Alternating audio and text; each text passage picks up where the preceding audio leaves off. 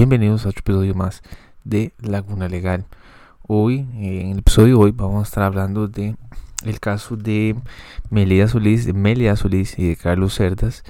Eh, este es un caso, bueno, fue sigue siendo un caso bastante sonado en el país. Este se destapó o la prensa destapó eh, una noticia que me parece que le hicieron eh, de más simplemente porque es gente que está un poquito más, más acomodada que los otros eh, tienen otro estatus diferente no pertenecen a la clase media pertenecen a una clase alta tienen años de pertenecer a una clase alta 20, 30 años de pertenecer a la clase alta y son los dueños de eh, una constructora bastante famosa en el país que, que es la que se ha encargado de este realizar obra en el país eh, puentes eh, calles etcétera ¿verdad?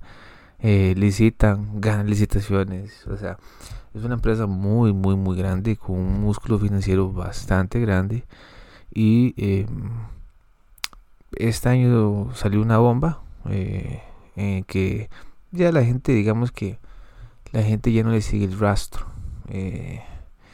Eh, los medios quisieron meter un poquito ahí cizaña, ¿verdad? Que eh, había regalías por licitaciones ganadas, em, chorizos, achichón, regalías de diciembre, etcétera y este eso hizo que el, el, caso estallara un poquito más, fuera un poquito más popular, pero en realidad tenemos un, caso en que ya la gente, como les estaba comentando, ya no lo sigue de lleno. Este, incluso hizo todas las comparecencias en la Asamblea Legislativa y eh, las vistas son muy bajas de YouTube son muy bajas y son comparecencias muy técnicas, muy de fondo. Eh, y ya la gente no ve eso porque son dos horas, una hora y media. Eh, tal vez la gente le presta un poquito más atención a la comparecencia de este señor que es el ministro de Transportes. Ahorita se me olvida el nombre. Ahí me disculpan, pero, eh, pero ya ah, hasta ahí. Y eh, recientemente, eh, bueno, hoy aquí en serie hoy salió una nota el 26 de octubre a las 3 de la tarde hoy, hoy dice Melia Solís y Carlos Cerda seguirán en prisión preventiva por 5 meses más. Ok. Recuerden que estos señores tienen ya bastante tiempo, bastante tiempo en prisión preventiva y eh, les, voy, les, voy, a explicar un poquito qué es procesal penal. Eh, Vamos a ver, el máximo tiempo que puede estar una persona en prisión preventiva es un año, ¿verdad? Eh, más de ahí tendría que ser la sala tercera o la sala cuarta que defina eh, si se puede extender un poquito más cuando ya hay sentencia condenatoria. Pero por el momento, cuando hay investigaciones y recuperación de datos y todo el trabajo que tiene que hacer el Ministerio Público, porque el Ministerio Público es el encargado de acusar. Entonces, esa es la agenda de ellos. Van a tratar de encontrar pruebas, testimonios de gente, etcétera, funcionarios públicos, eh, pero en tribunales. Todas las comparecencias, toda la gente que ha ido a la Asamblea Legislativa, es un puro show. Es un puro show. La gente llega a unos ingenieros, este del MOB, ¿verdad? El CONAVI, ahí todos nerviosos, ahí explicando todo sin abogado alguno. Y yo me pregunto, bueno, ¿en qué momento? Porque llegan sin abogado. Eh, ahí los, los diputados, este, es un puro show también, haciendo preguntas eh, inquisitorias, preguntas capciosas y de todo es material para el Ministerio Público que eventualmente puede ser en las preguntas, en las consultas, en, en, una examinación de preguntas cruzadas cuando estén en la sala de audiencias. Eh, pero bueno, esto va para largo, es un juicio que va para largo. Eh, así fue con el caso, este, el cementazo en el 2017. Pregúntense ustedes en qué pasó. No pasó absolutamente nada. Eh, no hay nadie ahorita en la cárcel. Se murió un señor del PCR. ¿Verdad? Entonces, hay que saber que eh, la prensa siempre va a tratar de buscar esos clics, tienen una agenda eh, y eh, los malos son estos señores, ¿verdad? Ya públicamente son malos señores, Melia Solís y Carlos Cerdas. Em, hay que tener un poquito de, tal vez, sentarse en los zapatos de ellos, ¿verdad? Porque puede ser el día de mañana un familiar suyo que mate a alguien este, por culpa, ¿verdad? Manejando, etcétera. Debe ser un momento bastante difícil para la familia, eh, pero bueno, si son culpables o no son culpables, para eso están los tribunales, pero ya políticamente, públicamente ya están culpables. Pero igual, como les digo, es un caso que no va a seguir mucho en la palestra. Eh, ya los clics los hicieron. Este, pero es curioso porque estaba leyendo que la jueza rechazó cualquier otra medida alternativa que no fuera la prisión preventiva. Y este hay que ver también, porque a veces los jueces pueden verse influidos muchísimas veces en el tipo de caso en el que lleven.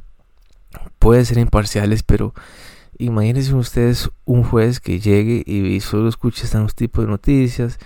Claro, ellos van a cumplir la ley, pero este pero siempre se un poquito influidos en la toma de decisiones eh, y no estoy mintiendo, absolutamente no estoy mintiendo, es un hecho y em, la jueza les denegó la prisión preventiva, eh, perdón, les, denegó cualquier otra medida alternativa como casa por cárcel para que cumplan la medida preventiva, la prisión preventiva en la casa, no.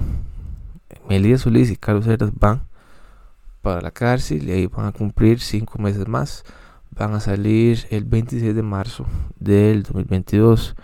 Eh, es bastante, cinco meses en la cárcel ya es bastante. Eh, claro, toda esta prisión preventiva se descuenta si salen condenados en materia penal.